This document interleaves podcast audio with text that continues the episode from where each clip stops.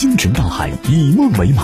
银川博赛马术俱乐部十年倾心力作，博赛骑士成长中心蓝山明里店十月二十六号盛大启幕。宁夏首家城市专业室内马术训练场，纯正英式马术课，进口 Pony 矮马教学，完善的马术考级及赛事体系，开业预售正式启动。银川市金凤区新城路蓝山鸣笛社区南门零九五幺八七三二七七七八七三二七七七。本栏目由博赛马术成长中心蓝山名邸店冠名播出。老婆，宝宝又哭了，怎么办呀？宝贝，三加二等于几呀？不知道。比方说，你有三个苹果，我又给了你两个苹果，你现在有几个苹果呢？嗯，一个，太多了我也吃不下，都给你好了。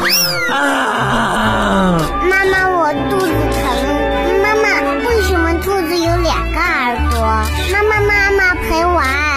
带娃神器，我的育儿好帮手，为你解决带娃烦恼。神器在手，带娃不愁。嗨，大家好，我是您的育儿好帮手樱桃。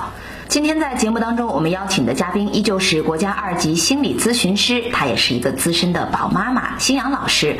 那面对孩子要要要的时候，我们该如何引导呢？新阳老师。大家好，说到孩子要要要的时候，他分不的场景啊。在生活中，我自己就有一个可爱的小公主，她每次看到别人头上戴的迷你的发卡的时候，她就会说：“妈妈，这个好可爱呀，我要要啊！”好，前两天上街上，她看到一个小姐姐戴了一个贝雷帽啊，然后她就说：“妈妈，我也好喜欢这个帽子呀，能不能给我买一顶呀？”然后呢，她要是看到那种亮闪闪的、特别可爱的东西，她也会说：“妈妈，我要要。”就是你面对的要要要，然后你怎么样去处理呢？我通常都会跟孩子呃蹲下来，或者跟他坐在一个同一视频线的状态下。经常越是他提出要求的时候，我越是平和的问他：“好呀，没有问题。”我也觉得他不灵不灵很可爱。那你能不能告诉我，你为什么要要他呢？他说：“我就是想要啊。”我说：“好啊，那你给我提出三个理由。当你能够回答你要这个小包包或者贝雷帽的三个理由，你如果能够打动我，那我就要考虑是否能帮你去做投资呢？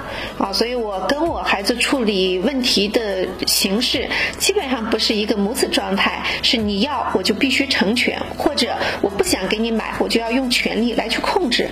而我基本上都是一个好朋友的形式来帮他一起去探索。”他要的那个源头是什么？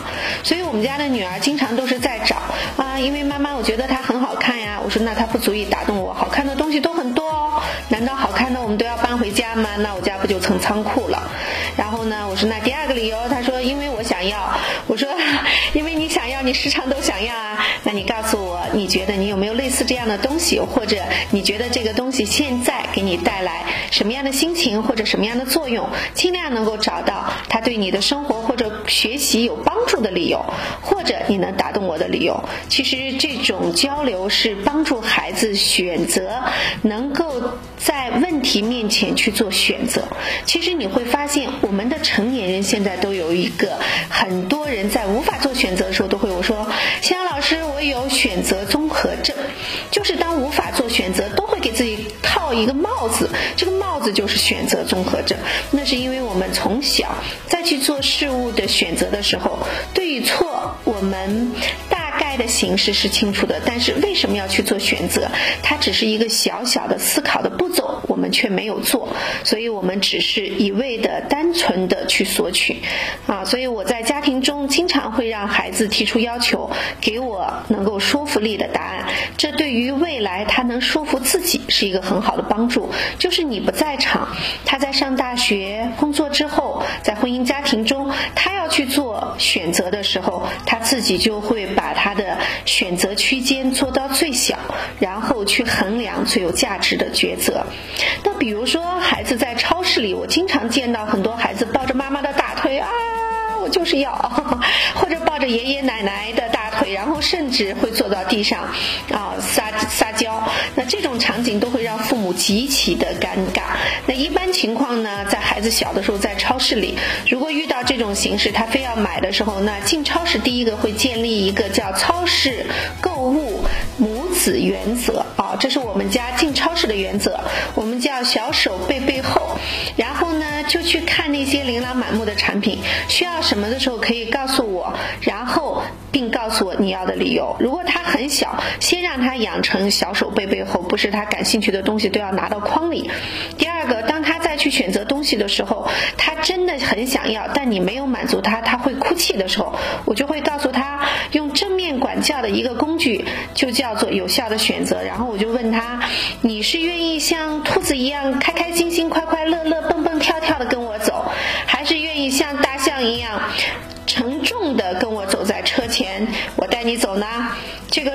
已经忘记了他要要什么，而他会在。当一个小可爱的兔子，还是当一个笨重的大，情愿的跟你走，他的选择就已经被你影响到这个问题上，他的注意力就得到了解决和转移。那第二个呢，就是如果孩子还是不想走，那我们在正面管教中经常说，和善而坚定的对孩子说，留下来不是一个很好的选择。我觉得现在我们当下的选择是迅速离开。如果孩子。依然坚持要，那我会说好啊，那我们就回叫家里来讨论一下，决定下次来的时候要不要去购买。那第三个呢，就是做出了两个选择之后，然后我们就把主动权给给孩子，说我们是下次来选择购买，还是我们这次在你所有要的东西中，我们只做一个选择？那饼干、酸奶。啊，这些日常的生活要用的、饮食的、需要的，我们可以购买。所以，很多带有玩具的小零食，那我会把这些他要的东西和应该日常买的酸奶、水果啊、饼干都放在一起，甚至面包。然后我说，那今天我们有十样东西要选择，现在我们只能选五种，你来给我们做选择吧。嗯，他选了一个带玩具的小零食。我告诉他，明天早上就吃它，能吃饱吗？还是要饿着肚子走呢？他好好看一看，他觉得可能酸奶和面包更适合。所以一步一步把选择权再交付给孩子手上，赋予孩子主动。选择的能力，让孩子慢慢有为自己做选择的能力，才是帮助孩子未来在生活中具备选择权的培养的一个更好的方向。那今天呢，我想就先分享到这。有效的和有效率有限的选择，是我们在处理孩子选择问题中缩小范围最好的办法。谢谢大家。想必通过夕阳老师的分享，面对孩子要要要的时候，我们该如何处理了吧？到这儿，我们今天的节目就结束了。感谢大家的收听。想要了解更多育儿知识，您可以下载喜马拉雅、蜻蜓 APP，搜索“带娃神器”，订阅收听。想要参与更多线下亲子活动，可以加微信号幺八八零九六零二二四四。我是那个可甜可咸的樱桃，我们下期见。神器在手，带娃不愁。带娃神器，我的育儿好帮手，为你解读带娃烦恼。